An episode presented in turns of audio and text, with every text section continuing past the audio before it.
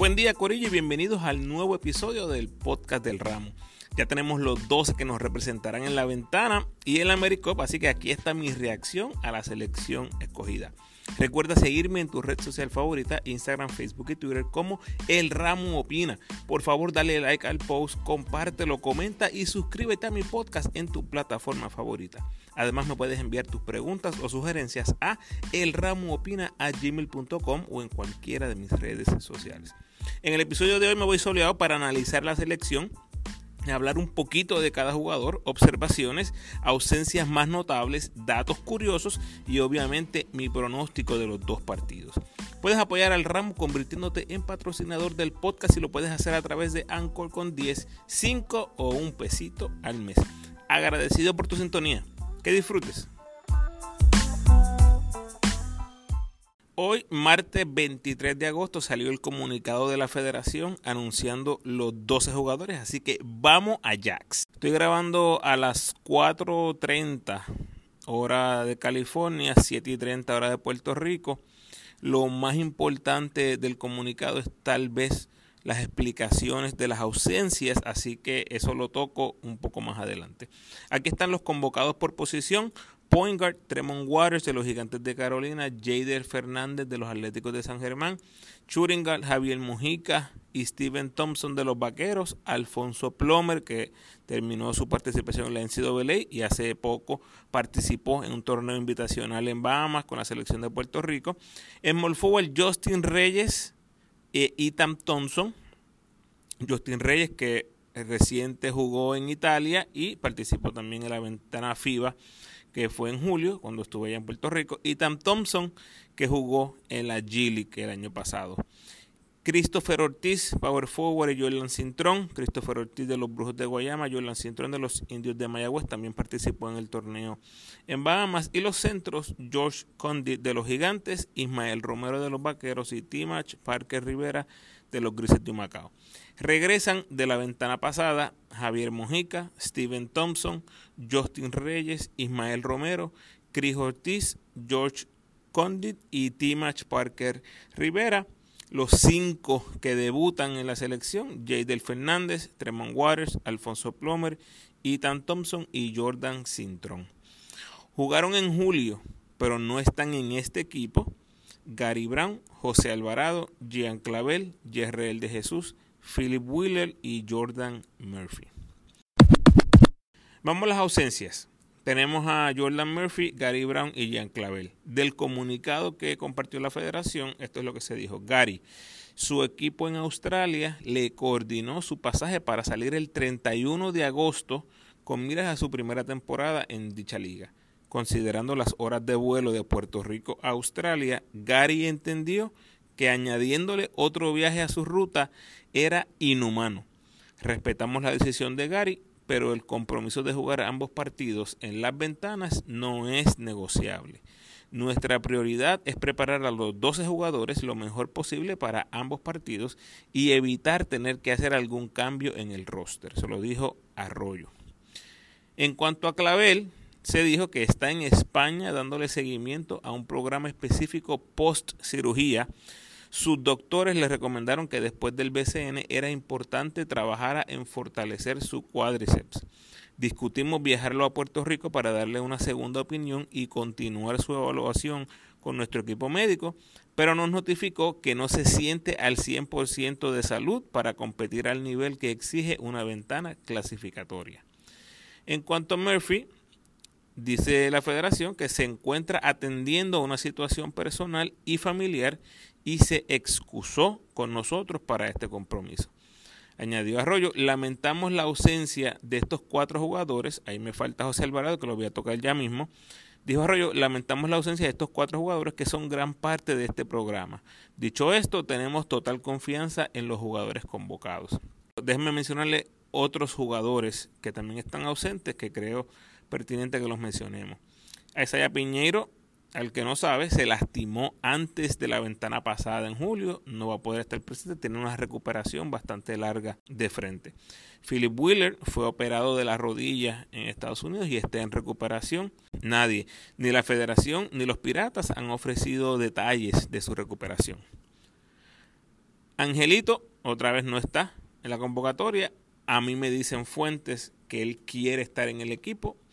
Lo voy a dejar ahí. Esas son fuentes que me hicieron llegar esa información mientras estuve allá en Puerto Rico en julio. Vamos a ver qué pasa. Emi Andújar tuvo una super temporada con los cariduros, especialmente en cuartos de final contra Ponce, pero no quiero opinar del asunto porque las versiones que tengo son encontradas. Emi me dice una cosa, la federación me dice otra, así que entre medio de las dos versiones me parece que está la verdad. Ojalá eso se resuelva. Si no, pues no lo vamos a volver a ver con la camisa, lamentablemente. John Holland jugadorazo, demostró en los playoffs que sigue siendo uno de los escoltas aleros más talentosos que tenemos. Y el hecho que no esté ni en la convocatoria nos dice todo lo que debemos saber en este caso. Aquí no hay nada que buscar hasta que se reconcilien las partes, es así de simple. Tyler Davis, em, el hecho que ya ni siquiera se escucha su nombre en ninguna parte, también nos dice todo lo que debemos saber en este caso absolutamente nada va a pasar. A menos que Tyler Davis llame a la federación y diga, quiero jugar. Y esto me trae hasta José Alvarado. Dice el comunicado, José decidió integrarse a los entrenamientos con su equipo de New Orleans. Alvarado entiende que de cara a su segunda temporada en la NBA todavía le falta mucho por probar y establecerse como jugador. Su equipo tiene unos entrenamientos privados para esta fecha y para él es muy importante que su equipo vea su compromiso desde ya. Corillo, tenemos que entender una cosa. El compromiso de Alvarado fue por una ventana. La gran mayoría de estas ventanas en las que está jugando Puerto Rico son durante la temporada de la NBA. Alvarado no va a jugar en ninguna de esas ventanas y en el verano, que es cuando los jugadores de la NBA descansan después de una temporada de entre 8 a 9 meses, si les duele una uña no van a jugar. Cualquier tipo de molestia no van a jugar. Barea, que es nuestro referente, fue la excepción y no la norma. Tenemos que entender eso. A mí me dijeron que dijo estar lastimado y que no se sabía si el equipo le iba a dar el permiso. Hoy hace bien poquito salió en sus redes y dijo la razón. Claro y sin tapujo, esto fue lo que dijo José Alvarado en sus redes sociales. Puerto Rico, I come to you with all the love and respect I have for you. Today I have to make this very difficult decision not to play in this upcoming FIBA window. Right now, I want to prioritize my preparation for my upcoming NBA season with the Pelicans. Being only my second season, I have high expectations and feel it is my responsibility to join my team's training now. I want them to see in me the same commitment that they show me by signing me for four seasons. This does not mean that I will not play for Puerto Rico in the future. I am more than committed to our national team and our fans.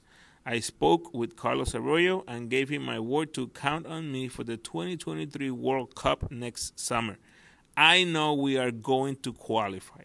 Thank you to the Federation and my coaches for understanding my position right now. I wish all my teammates all the success in the world. I believe in you guys. Literalmente, palabra por palabra, lo voy a tratar de traducir al español aquí mismo on the fly. Puerto Rico, vengo a ti con mucho amor y respeto, les tengo mucho amor y respeto. Hoy he tomado una, una decisión muy difícil de que no voy a jugar en esta ventana FIBA. Ahora eh, quiero priorizar mi preparación para mi temporada de la NBA con los Pelicans. Dado que es mi segunda temporada, tengo grandes expectativas y siento que es mi responsabilidad sumarme al entrenamiento de mi equipo ahora quiero que vean en mí el mismo commitment, compromiso que ellos me mostraron al firmarme por cuatro temporadas. Esto no significa que no voy a, volver a jugar con Puerto Rico en el futuro. Estoy más que comprometido con nuestro equipo nacional y nuestros fanáticos. Ya hablé con Carlos Arroyo y le di mi palabra que contara conmigo para la Copa del Mundo 2023 el próximo verano sé que vamos a clasificar. Gracias a la federación y a mis coaches, mis dirigentes, por entender mi posición en estos momentos. Le deseo a todos mis compañeros el, el mayor éxito del mundo. Creo en ustedes, José Alvarado. Estas tres ausencias, Alvarado, Gary y Gian, son preocupantes. No por lo que digan, sino por cuándo lo dicen. Y estamos hablando de Alvarado y Gian, que en estos momentos son las caras del equipo nacional.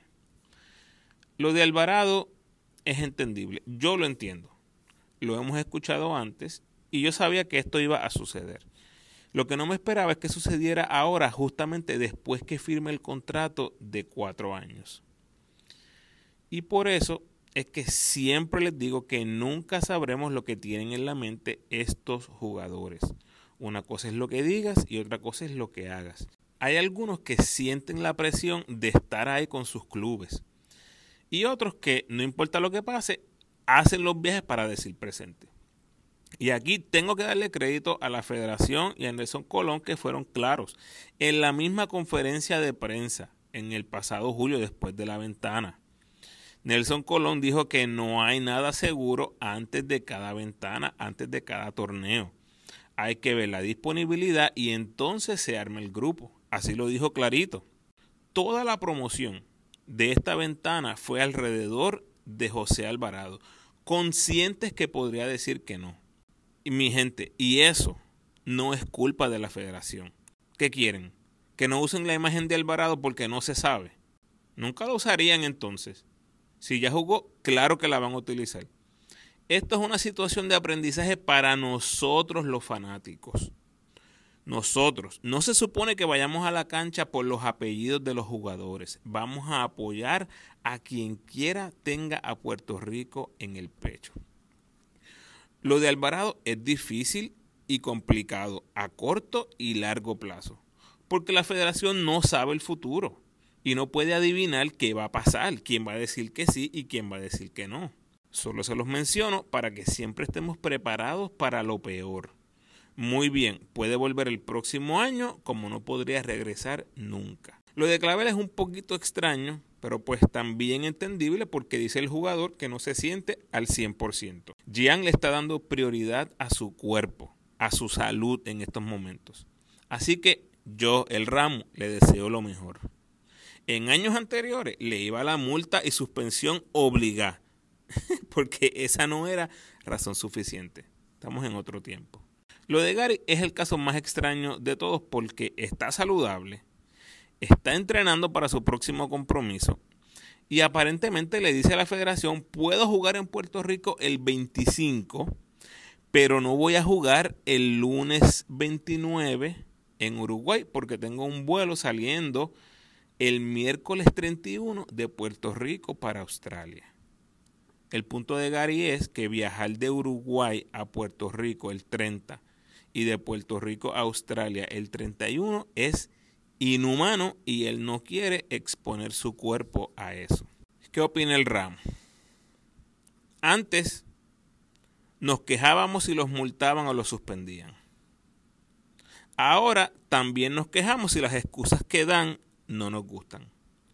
Corillo, o te peinas o te haces rolos. Amigo o amiga, sorry, pero no la puedes tener las dos.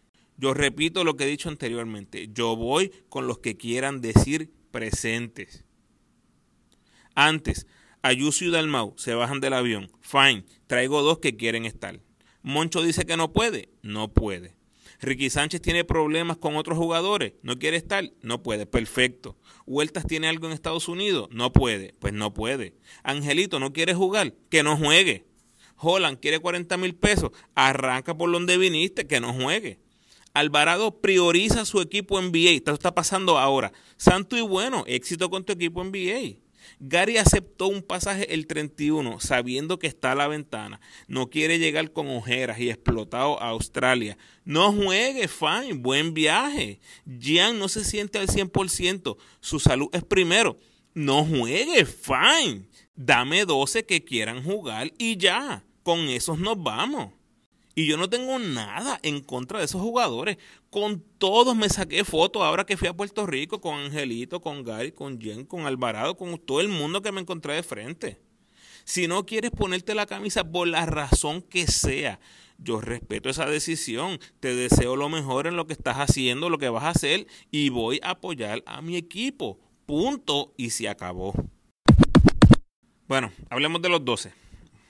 Point guards Tremont Waters debutó en el BCN esta temporada, novato del año, sin lugar a dudas una estrella naciente de nuestro baloncesto. Es el único con experiencia NBA de este grupo y usted no tenga duda de esto. En esta versión de nuestro equipo, este es el equipo de Waters. En el comunicado se dijo, con Waters contamos con un armador ofensivo con la capacidad de anotar y distribuir el juego. Tiene gran actitud y disposición de asumir el liderato para esta ventana. Segundo point es Jader Fernández, decía el comunicado, viene a traer estabilidad en las posiciones de los armadores. Sorpresiva su inclusión en este grupo por varias razones. Número uno, estamos en una era de buenos armadores, bastantes buenos armadores. Número dos, no estaba en la convocatoria. Número tres, si ya estaba Waters, que es bajito, te está yendo aún más bajito con Jader. Estoy contento por él. Tuvo unos playoffs de respeto con San Germán y era un gran contribuidor en ambos lados de la cancha. ¿Qué estoy diciendo? No es, no fue un jugador unidimensional en el papel es el point guard suplente del equipo. Vamos a ver cuánto tiempo le da Nelson a Jader en la 1. Waters fácilmente debe estar sobre los 30 minutos, así que no, no veo tantos minutos de Jader en este equipo. Pregunta, ¿es este el grupo de point guards en la selección más bajito en la historia? Yo sé que Angelo Cruz era bajito, pero jugó mayormente con Fico y después con James Carter.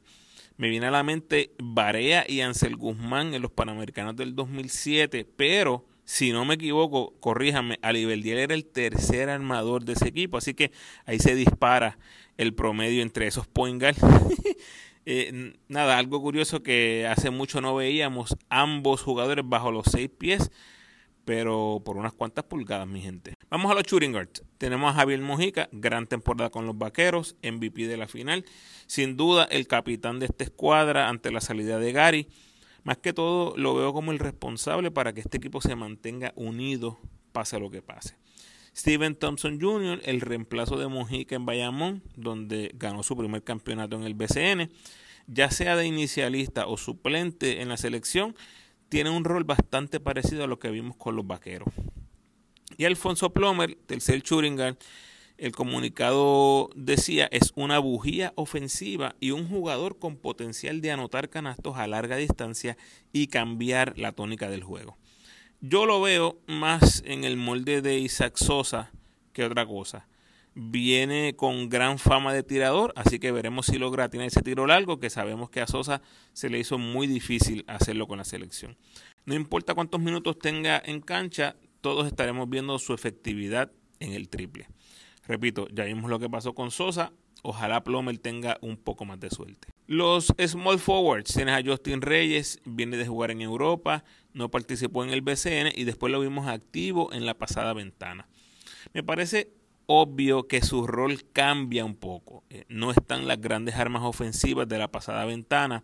Así que vamos a necesitar ofensiva de todo el mundo, incluyendo a Justin Reyes.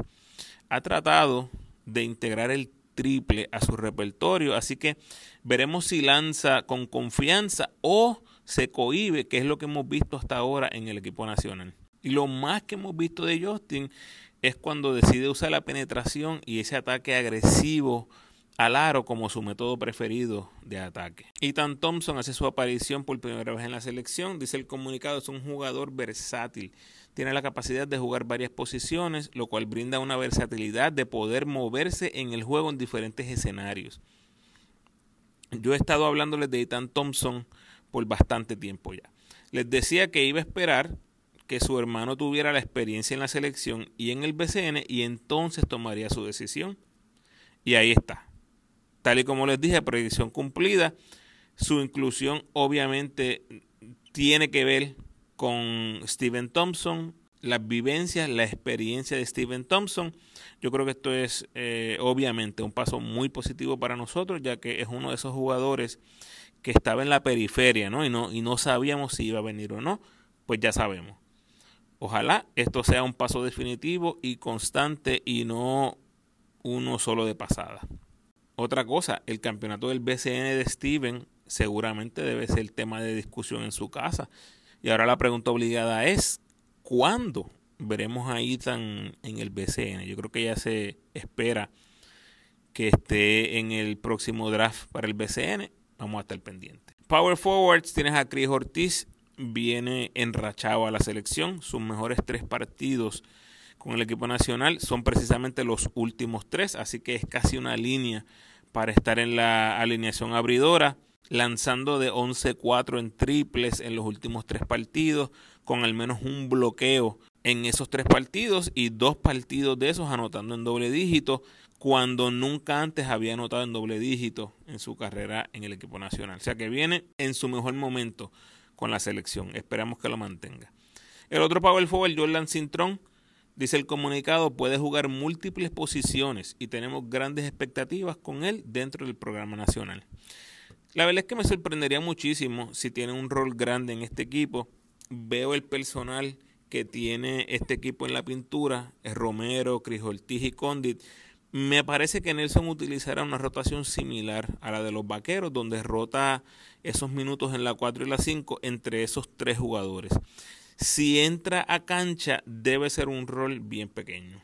Y los centros tenemos a George Condit, gran temporada en Carolina y ya tiene buenas experiencias en la selección. Ya jugó en Puerto Rico ante la fanaticada, ya se sacó eso del sistema. Me encantaría llamarlo un joven veterano, si ustedes me dejan. 21 años, todavía es un bebé en esto del baloncesto internacional, el más joven en este equipo. Y yo creo que algo que vimos en la pasada ventana que me gustaría un cambio es lo siguiente. Me gustaría verlo en cancha más de 20 minutos por juego y tiene que haber una mejoría en defensa. Debe buscar la manera de defender mejor sin caer en faltas personales y no solamente con el movimiento de piernas y el ejercicio defensivo chocando sin dar faltas, pero también tiene que contribuir en, en los tapones. Él le gusta, él está muy activo, pero a veces se le nota que se pierde. Y algo bien interesante es que en la pasada ventana Condit tuvo el peor más menos del equipo con menos 24. Aquí obviamente hay una combinación de que enfrentábamos a una potencia como Estados Unidos. Eh, hay un factor de la ofensiva de Condit que fue mínima en ambos partidos. También hay un factor donde hubo unos rallies ofensivos bien marcados de los otros equipos, pero la stat que les estoy compartiendo es un hecho, no es un invento. Ismael Romero, ya sabemos el tipo de jugador que puede llegar a ser, explosivo, atrevido, tiene la confianza de Nelson Colón, así que lo mismo que vimos en la pasada ventana es lo que esperamos ver en esta. Ya él dejó las maripositas a un lado, ya hizo su debut, así que yo creo que de ahora en adelante esperamos ver eh, la mejor versión del cubanazo. Y Timach Parker Rivera, hay de 10 a 15 minutitos que estaba jugando Murphy como el 4 de la banca en la ventana pasada. Pero me parece que si Condit no logra permanecer en cancha, entonces esos minutitos serían tal vez para Parker en vez de Cintrón, maybe por seniority. Pero no me preocuparía para nada si le dan esos minutitos a Cintrón. Quiero que estemos claros en eso. Eso lo que lo que veo pasando es que va a haber una preferencia hacia Parker Rivera.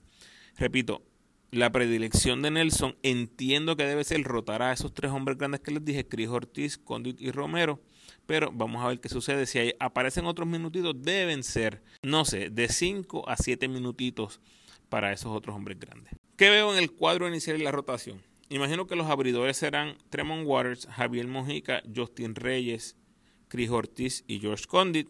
Los más que deben ver acción de la banca, Steven Ethan Thompson con Ismael Romero. Los otros cuatro deben estar bajo los 10 minutos por juego. Muy bien, les dije que les iba a dar unos datos curiosos. Aquí les van. Aquí tienen una trivia que solo va a durar unos minutitos, lo que dure este segmento. ¿Quién es el jugador que ahora mismo, o sea, está activo, ostenta la marca de apariciones consecutivas en el equipo nacional? De los que están ahora en el equipo. Aquí les va el tip. Obviamente ya les dije que hay cinco debutantes, o sea que por eliminación es uno de los otros siete. La respuesta se la voy a dar al final de este segmento de datos curiosos. Si quieren, pueden poner el podcast en pausa analizar, pensar, discutir con su amigo, amiga, su novia, su novio, lo que sea, a ver si la pegan. Así que el primer dato curioso era la trivia. El segundo, muy interesante, que los jugadores 1, 2 y 3 en la votación al novato del año en el BCN estén en un compromiso de la selección tan importante después de su temporada de novatos. Posiblemente nunca ha pasado antes en la historia, así que ahí me ayudan los historiadores. ¿Cuántas veces los mejores tres novatos del BCN jugaron inmediatamente en ese verano con la selección nacional? Y obviamente me refiero a Tremont Waters, George Condit y Jordan Cintrón. Los leo por ahí en las redes. Y número tres, dato curioso, cinco debutantes suena a un montón. Pero hemos tenido varios grupos grandes en los últimos 10 años. En el Centro Básquet 2014 debutaron 4. Panamericanos 2015, 4. Americop 2017, 6. Panamericanos 2019, 9. En la segunda ventana Americop en noviembre del 2020, 5 debutantes. Y en la cuarta ventana FIBA, agosto 2022, que es esta, 5.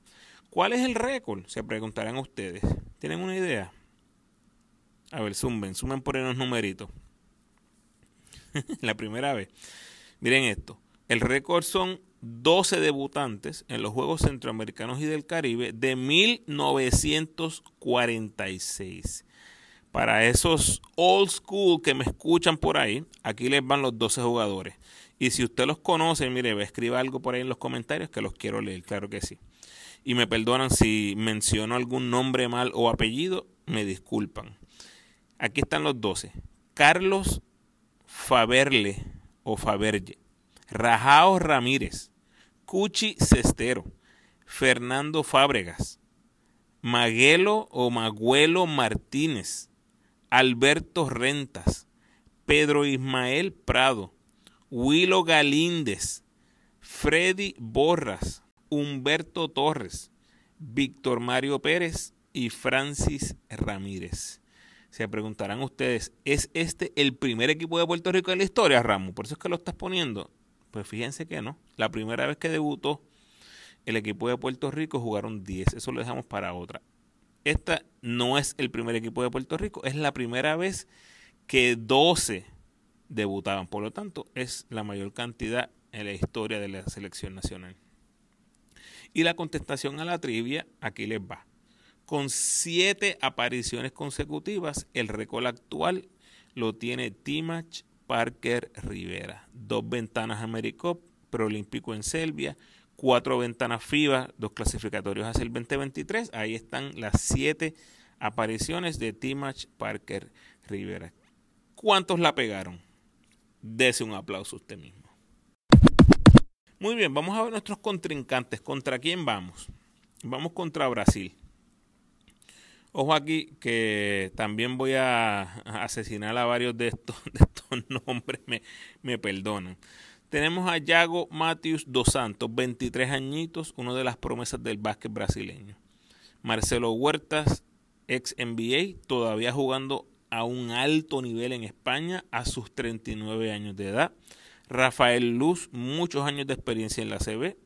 Scott Machado, experiencia en Europa, G y se tomó un cafecito en la NBA, algo parecido a lo que hizo Waters. Tenemos a Georgino, Didi Lousada, otro jovencito de 23 añitos con experiencia en la NBA, también parecido a Waters. Este ha jugado 12 juegos en la NBA hasta el momento. Tienes a Leonardo Main, experiencia en la CB. Gabriel Yao, Rafael Mineiro, Lucas Díaz, Lucas Mariano, Augusto Lima, que tiene sobre 10 años jugando en la CB en España, y Cristiano Felicio, con experiencia de 6 años en la NBA. De los que le mencioné ahí, vienen 4 con experiencia en la NBA. Otros 3 con experiencia en la ACB y otras jóvenes promesas como Dos Santos que ya han demostrado ser un contribuidor de excelencia en esta competencia. Usted llegue a sus propias conclusiones, yo voy a dar mi pronóstico un poquito más adelante. De Uruguay, ¿quién viene por ahí? Este es el equipo que va a enfrentar a Estados Unidos. Luciano Parodi, Jason Granger, Santiago Vescovi, Martín Rojas, Emiliano Serres, Gonzalo Iglesias, Joaquín Rodríguez, Diego Peña, Sebastián Otonelo, Esteban Batista, Kirill Watchman y Agustín Ubal. También anunciaron que se van a sumar en Uruguay para enfrentar a Puerto Rico Bruno Fitipaldo, Salvador Zanota y Joaquín Osimani. Por lo tanto, tres de esos que les mencioné anteriormente van a salir. Aquí lo más importante que debemos saber de este equipo es que viene Jason Granger con una vasta experiencia. Prácticamente toda su carrera internacional ha sido en España o cuando no ha jugado en España en las mejores ligas europeas. Y tienes a Esteban Batista, experiencia en la NBA, que todavía, todavía está, está mayorcito, pero puede hacer mucho daño. Lo más importante que quería que notaran es que de todos estos jugadores que les mencioné, absolutamente todos tienen experiencia en las eliminatorias hacia el Mundial del 2023. Por lo tanto, esto no es un equipo de debutantes. Aunque algunos sean jóvenes, no es un equipo de debutantes. Todos tienen experiencia previa. Vamos al análisis, un cortito análisis aquí. De, ya les he dicho bastante de lo que es el equipo, lo que vamos a enfrentar. Me parece increíble que se retira Barea. No vienen los tres armadores que jugaron la pasada ventana. Jordan Howard no está disponible. No está Jordi Pacheco. No está Gandía, que ya habían jugado en el equipo adulto. Jivan Jackson se va con Panamá. Angelito se mantiene retirado de la selección. Y todavía tenemos a un Poengal con experiencia en NBA para que lidere nuestra ofensiva en esta ventana. O sea, sencillamente absurda la profundidad que tenemos en esa posición. Y por esa ruta del Poengal es que básicamente se va este análisis. Este es el equipo de Waters. Y como él vaya, iremos nosotros. Ya muchos de nosotros lo vimos en el BCN y básicamente destruyó la competencia enfrentando grandes armadores como Hodge, Barea, Angelito, Gary, Yerreel. Como dice Iván, le metió pelotitas a todo el mundo. Y Warren fue uno de los que vi en vivo en el jueguito Carolina en Bayamón mientras estuve en Puerto Rico. El chamaco es atrevido, es rápido, puede hacer magia con la bola, pero tiene 23 añitos, también puede cometer varios errores consecutivos que nos hagan decir, ¿what?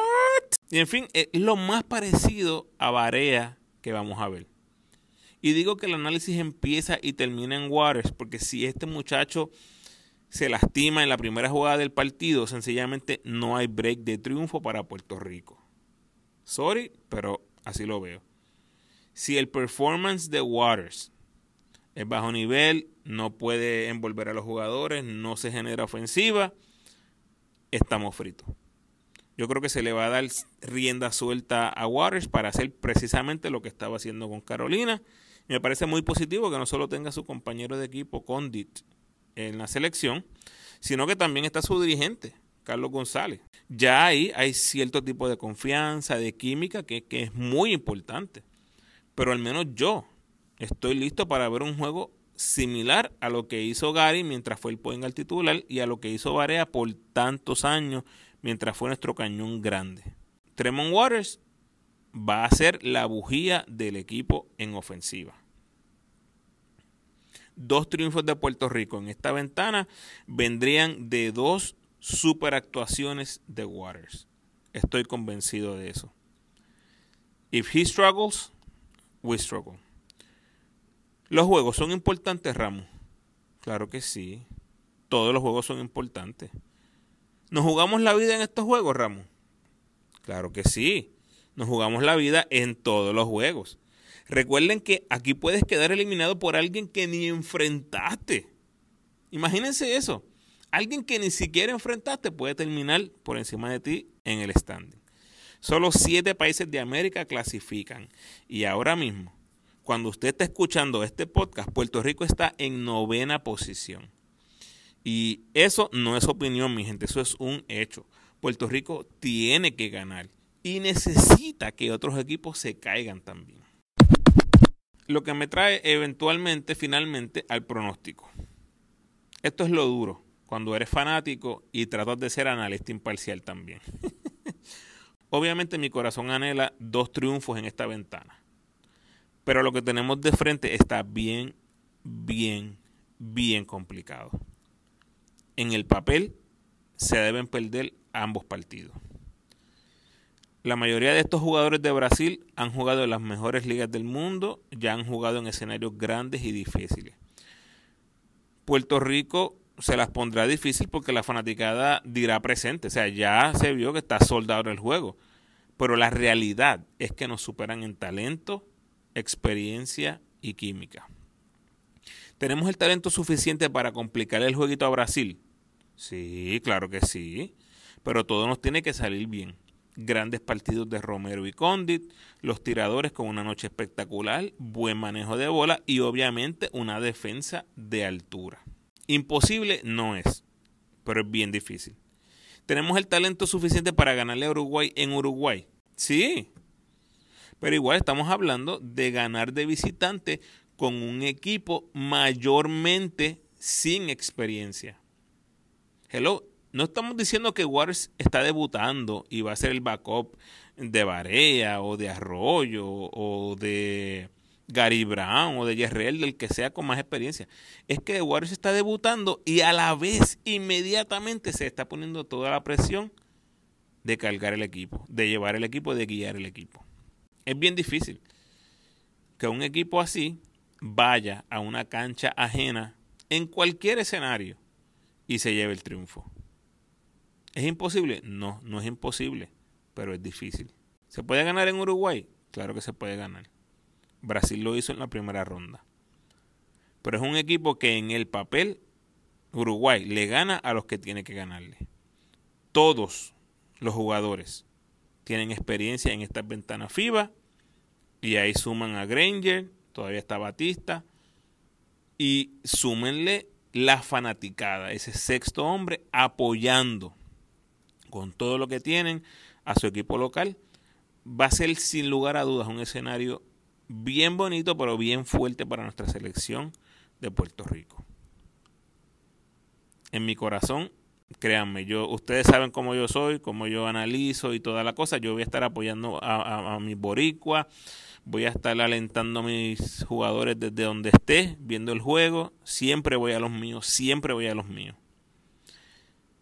En mi corazón como analista, el ramo, yo veo dos derrotas en esta ventana. Ojalá me equivoque. Hasta aquí nos trajo el barco Corillo. Espero sus pronósticos y su feedback en las redes. Gracias por sintonizar, Corillo. Por favor, ayúdenme compartiendo este episodio en sus redes sociales y con todos los fanáticos del equipo nacional que conozcan. Algunos puntos importantes antes de despedirme.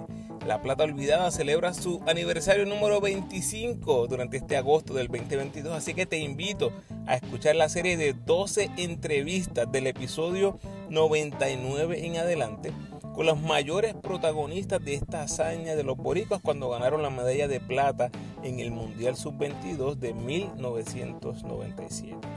También está el análisis de la final del BCN en el episodio 142 y próximo, todavía no sé si haría un análisis de la ventana o espero a que termine la AmeriCop para hacer un análisis completo de lo que fue este equipo. Obviamente estaré por ahí informando en las redes. Eh, importante que te suscribas al podcast donde lo escuches y prendas las notificaciones para que te lleguen directo cuando tiro nuevo contenido. Déjame tu review por favor por ahí donde me escuches y sígueme en tu red social favorita, Facebook, Instagram o Twitter. De nuevo, agradecido por tu sintonía.